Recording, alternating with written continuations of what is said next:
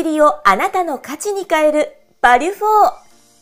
この番組は誰かのしくじりを価値に変えるしくじり、失敗にフォーカスを当てた音声チャンネルバリュフォーです。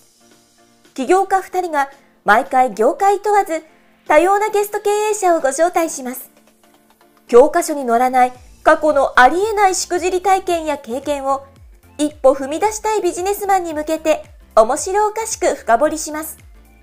誰かのしくじり体験をあなたの成長の種に変え背中を押す世界初のしくじりにフォーカスを当てた音声チャンネルです。まあ、なかなかの一本目、いいしくじりというかですね。はい。あ、ロジカルシンキング社長の右腕の方もそんなことをやるんだなって思ってたんですけども。はい。そういう失敗もやっぱ過去にはあったんですね。そうですね。もう失敗だらけですよ。いや、失敗しない人いませんから、やっぱりね。じゃこれ踏まえてあの2本目もせっかくなんでお話をいただければなと思ってますが、はい。このこちらのお話ですね、まあ、どんな、なんでしょう、こう、失敗の過程、学びがあったのかですね、まあ、よかったらお話をいただければなと思ってます。はい、はい、ありがとうございます。一応な、2本失敗談話してくださいと言われていたので、大きなテーマで、もう1本テーマとしては、ビジョナリーな経営者に感化されすぎた俺というところなんですよ。あれですね。さっきのノリと勢いに通ずるところもあるかもしれませんね。そうなんですよ。まだあのか感じちゃうみたいなところでですね。はい。ロジカルとなんか正反対じゃないかみたいな思われるかもしれないですけれども。はい。ちなみにそれどんなエピソードがあったんですか？これ実はまた同じぐらいの2015年ぐらいの時だ。この辺の時は私、チャレン、すごいチャレンジ、あの、過度にチャレンジしてしまう人だったのかもしれないんですけれども、はい、この時はですね、なんと、新興国にですね、えーはい、海外です。新興国に、こう、学校を作るっていうですね、へ IT を学ぶ学校を作る。しかもそれは単に IT を学ぶだけじゃなくて、IT を使って要は戦争とかしたしてほしくないわけですよ。うんうん、IT を使って社会をもっと豊かに、社会課題を解決していく、えー、ために、えー、IT を使えるリーダーを育てていこうと。いう学校を作ると。はい。リーダーを作るので、もちろん IT のあの知識だけじゃなくて、それこそビジネスの基本的な基礎知識みたいな、ロジカルシンキングを含むところもあってですね、はい、いろんなこうスキルを学べる場を作ろうと。まあ、そんなチャレンジをですね、実は、えー、しようと思ってますという話を、まあ、師匠、はい、師匠伝いに聞いてですね、はい。で、てんぺいくんやってみたら、そのプロジェクト入ってみたらと。言われたので。じゃないですか。はい。いや、もう最高です。ありがとうございますと。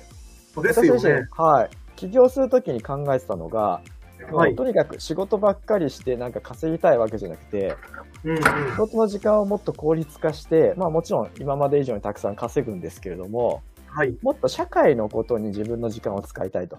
ああ、素敵ですね。はい、思っていたので、もう最高じゃんと思って。はい。でもやりますと。手を挙げて、まあ、そのプロジェクトのリーダーと会うことになりましたと。はい。で、またそのリーダーの方が、まあ、すごい独特な方だったんですけど、やっぱものすごくビジョナリーで、はい、こう、こうありたいっていうこう理想をですね、熱く語る方なんですよ。うん、うん、で。そういう人に感化されて、私は、ちょっとなんかそういう人が不器用な人でも、こう、なんだろうな、手伝ってあげたい、サポートしたいって気持ちに強くなるんですよね。はい。なので、もう、や、あの、やりますと。で、あの、学校を作るなんていう壮大なプロジェクトですから、そうですよね。ものすごく時間もかかるんですよ。うん。そのプロジェクトに入ってから半年ぐらいは、まあ通常、こう昼間は自分の仕事して、あとは子供がまだ1歳ぐらいだったので、基本的に家のことも家事、家事ですね。なので、ご飯作ったりだとか、洗濯したりだとか、そういうのも全部実は私やってたんですよ。豆ですね。はい。素晴らしいですね。で、じゃあ自分の時間いつ作れるようになるかっていうと、まあ子供も寝た後、夜10時とかそれぐらいから、うんうん、えー、時間ができたので、夜10時からここ結構深夜、えー、スターバックスがなんか閉まる時間ぐらいまでです。なんか結構深夜までやってるスタバがあったんですよ。あ、あるんですね。はい。なんか3時ぐらいまで、はい、やってたスタバがあって。はい、そこに、こう、毎日こもってですね、こう、いろいろと作業を進めていたと。寝てましたか？いや、全然それはね、ね1日多分3時間ぐらいしか寝てなかったんじゃないですかね。マジですか？はい。そんなことを半年続けていて、半年もやったんですね、その生活。はい。はい。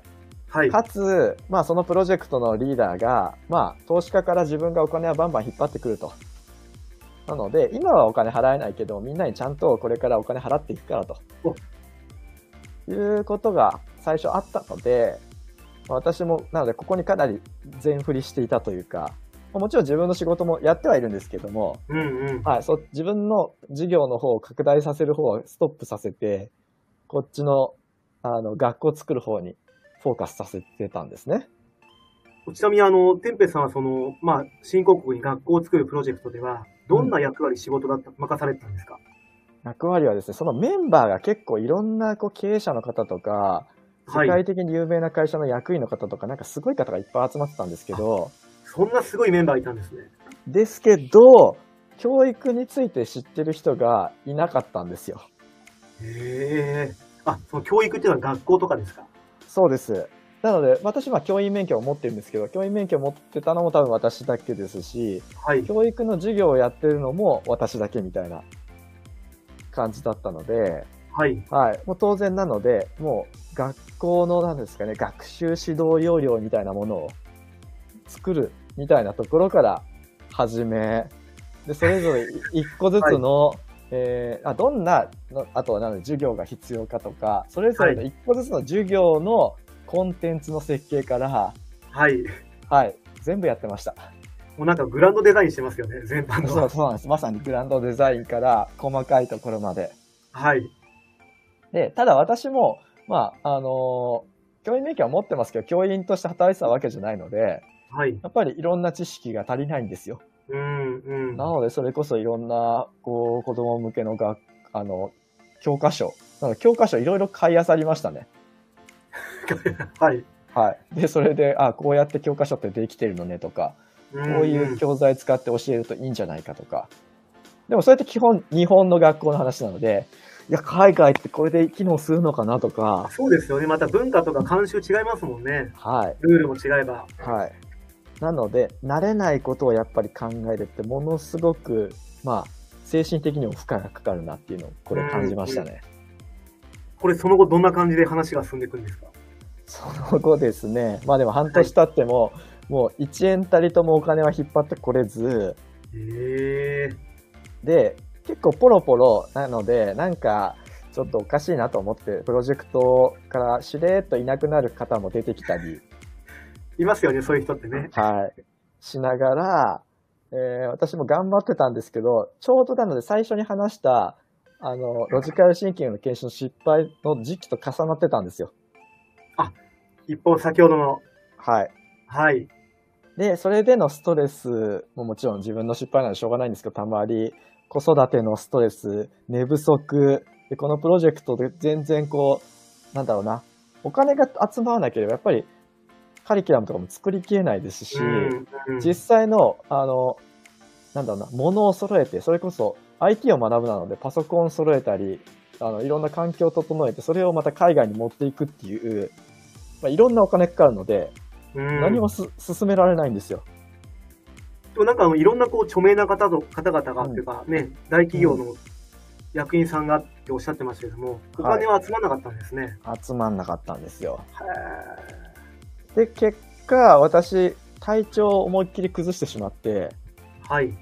それまで何ともなかったんですけど、全身にこうアトピーみたいなものが出るようになってしまって、えー、で、もう外にもなので出れないみたいな感じになってしまって、まあ、非常に、まあ、残念ながらであり、まあ、プロジェクトのメンバーには申し訳ないなと思いながら、ちょっとプロジェクトを続けられなくなってしまってですね。うんうん。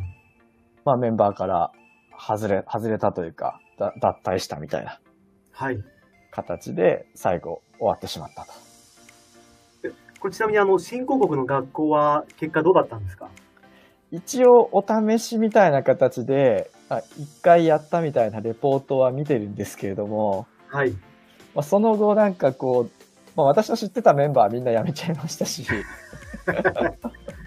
どうなってるのやらみたいな。ああ、そうなんですね。はい。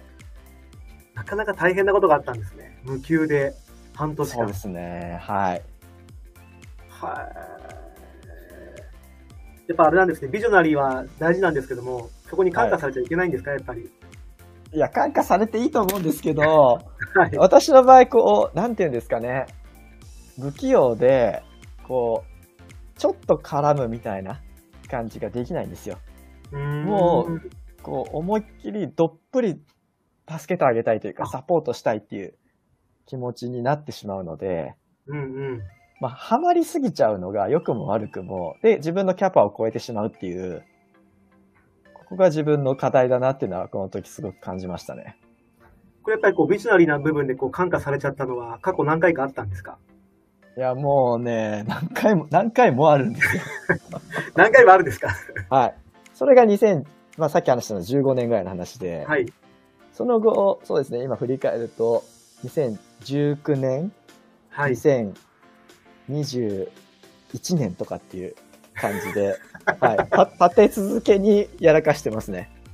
ちなみに、もし言える範囲で結構なんですけど、どんなエピソードだったんですか、はい、もうざっくりで結構ですけども。いや、もう、やっぱビジョナリーな世界観を持つ経営者の方、こういう世界を実現したいと。一緒にやっていこうと。えー、言われて、いや、もう最高じゃないですかと。最高ですよね、やっぱね。はい。やりましょうというところでですね、えー、私も共感して、はい。で、まあ、あの、仕事を通して、まあ、あの、社外のコンサルタントっていう形で結構いろんな会社さんにサポートとして普段入ってるんですけども、まあ、会社によってはもっと中に入ってくれと。まあ、ここまでサポートしてもらったし、ねね、はい。で、こう、そういう素晴らしい立場をご用意いただいて入ってくださいみたいな。はい。ことも、えー、何度かあってですね。で、はい、私もここまでサポートしてきたので、まあ、そこまで信頼してくれているんだったら、やるしかないかと。覚悟決めてやろうみたいな気持ちになったりも、えー、したんですけれども。したんですけども。はい。やっぱすごく大事なところなので、やっぱ最後に確認をするわけですよ。はい。本当にこの社会を豊かにするというビジョンのもとにやっていきたいのか、まあ、ところどころででも、結局、まあ、社長自身のこう自己肯定感を満たすためのような形で、まあ、地位とお金と権力をみたいな、得たいのかみたいな。ちょっと怪しくなってくる場面とかがあってですね。あ、でどっちなんですか感じたんです。あったんですね。はい。どっちなんですかと、きまあ、聞いたところ、こう、いや、まずはお金だと。なるほど。お金とか事業の規模を大きくしてからじゃなきゃ社会貢献はできないと。順番は、えー、会社を大きくすることが先だと。でも多分この話をする方たくさんいるんですけども、じゃあ大きくなったら社会貢献するか。まあ、しないわけじゃないんですけども、まあちょっと浮いたお金で多少社会貢献ぐらいの形で、本当に社会のことを考えてとか、社員のことを考えて事業をやっていこうって、えやる方って、私はあんまり見たことがなくて。なので、まあ、逆に社会のことを考えて、社員のことを考えてやる方って、別にお金がない時から、会社がちっちゃい時からやってるんですよ。なので、あ、これは多分、順番違うなと。うんうん。うん。あのー、この人と、要は、目指している世界が違うから、ちょっと一緒にやるのは違うんじゃないですかという形で、まあ、あの、結局、その、会社に、こう、もっと入ってみたいなことには、まあ、ならなかったと。はい。いうところなんか、過去にありますね。なるほど。でもやっぱりでもそういう話が来るってことは、まあそもそもやっぱりこう、天平さんのやっぱこう実力というか、スキルであったり、そういったものがしっかりと経験値以上のものをやっぱ相手が欲しいと思ったわけなんでしょうね。そうですね。まあ、それなりにその会社には、えー、パフォーマンスとしては貢献できていたかなと思うんですけど、その目指す方向が実は違うっていうところが、まあ、もっと早く気づ、私は気づくことができれば、お互いにこう、なんだろう、まあ、やっぱり近くなってしまうと、なんだろうな、うえっ、ー、と、離れるときにすごく、こう、痛みを伴うわけですよ、お互い。なので、それを痛まなくて済んだのになっていうところでは、私自身も痛みましたし、そのクライアントにも痛みを、与えてしまったので、まあ本当に何やってんだ、俺はと。しかも、こういうビジョナリーなところに感化されて、こう、うまくいかないって経験を一度や二度じゃなくて、まあ三度ぐらいやってるので。ゆべさん、いいですね、はい、それ。そういう話好きなんです。待ってますんで。いや、だから、あの、3度目の正直ってよく言葉ありますけど、はい。もう私3回やらかしてるので、あ3度目の正直になってないんですよ。4度目の正解かもしれませんよ。4度目の正解来るのか、4回目もミスるのかわかんないですけど。まあそこは本当に、あの、いい加減、あの、ちゃんとやれよっていうのは自分に対して強く思いますね。なるほど、そういうことがあったんですね。はい。じゃあ、改めまして、あの、今回ですね、まあ、このエピソードですね、まあ、いろんな、あの、半年間無給の話とか、で新興国に学校を作る話も踏まえて、はい、のね、こういう話も踏まえてなんですけど、うん、学んだこととか糧をですね、改めていただければなと思ってますが、はい、いかがでしょうか？はい、そうですね。まあ、自分のキャパを知れというところで、そのキャパに合わせて相手とのこう、相手と使う時間だったり、まあ、距離感みたいな言葉もできるかもしれないですけども、まあ、そこをやっぱり適度に測る。まあ、自分は別にスーパーマンで何でもできるわけではないので、こう、やっぱり自分ので、自分のできることを知るっていうことがすごく大事だなと思いました。いや、でも本当にこれ、皆さん、こう、キャパってわからない方多かったりしますしね。うん。もちろん距離感とか時間って、ね、皆さん平等ですけども、あんまりこう、どっぷり入るのも良くないのかもしれませんね。そうですね。まあもちろんね、先方さんのこう、関係性もあるかもしれませんから。うん。でもどっぷり入りたいんですよ。もうこういう性格なので、もう、やめられないのかもしれないですね。いや、あの、その一言待ってました。はい。さあ、どうでしょう、皆さん。この2本目のエピソードですね。まさかまさかのこのね、キャパの部分。まさか、ペンペさんがこんなにこう、あの、感性が強い方とは思ってない方も多分たくさんいらっしゃったかもしれませんから。で、落合さんもね、めちゃめちゃ同感って話もありましたし、いやでも開校できただけですごいですよねって話もありま、開校できたらね、すごいですよねって話もありました。うんうんうん、まあ、やっぱビジョナリーのものに関してやっぱこれを形にしていくとか、思いをしっかりと、まあ、仕事、もちろん経済状況にやっぱ乗っ取ることがすごい大事だったりしますから、なかなかそこでこう言ってることやってることがずれてる方もいらっしゃったりしますもんね。まあそうですね。あとは本当に社会を変えるとかって簡単なことじゃないので、やっぱり失敗たくさんした中で、まあ誰かがたまたま成功するみたいな。だから、なんか今話しながら自分で思ったのは、いいのかもしれないですね。ここのまま失敗し続ける人生かもしれないですけども、こういうビジョナリーなところにチャレンジし続けることで、こと自体に意味がある。自分が成功するかどうかはわからないけども、そういう人たちが世の中にいっぱいいることで、誰かが成功するはずなので、うん。なんかその自分は一個の、こう、きっかけになっているだけでもいいのかなって言っちゃうとなんかこの後もしくじり続けそうなので怖いんですけれども。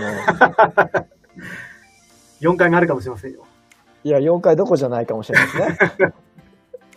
いや、でも本当にあの、ま、おっしゃる通りで、よくこの話でもこう、まあ、冒頭にもね、軽く話をしましたけれども、なんか皆さんはこう、多分、経営者の方もビジネスマンの方も男性問わず、女性問わずですね。だからどうしてもこう、社会的に失敗しちゃいけないっていうイメージってすごく強いと思うんですよね。チャレンジはしたいけども失敗したらといったところであったりとか、でもそもそも一歩踏み出すことがそもそものスタートでもあったりしますので、うん、多分そういった方向けにぜひともこの天平さんの話も踏まえてですね、学びも、糧もですね、いろんな気づきをいただければなと思ってます。ありがとうございます。失敗しない人いませんもんね。いや、いないですね。失敗するのが楽しいんじゃないですかね、人生。いや、おっしゃる通りです。いやー、面白いですね。ありがとうございます。それでは今回ゲストにお越しいただきました。天平株式会社代表取締役、菊池天平社長。改めましてありがとうございました。ありがとうございました。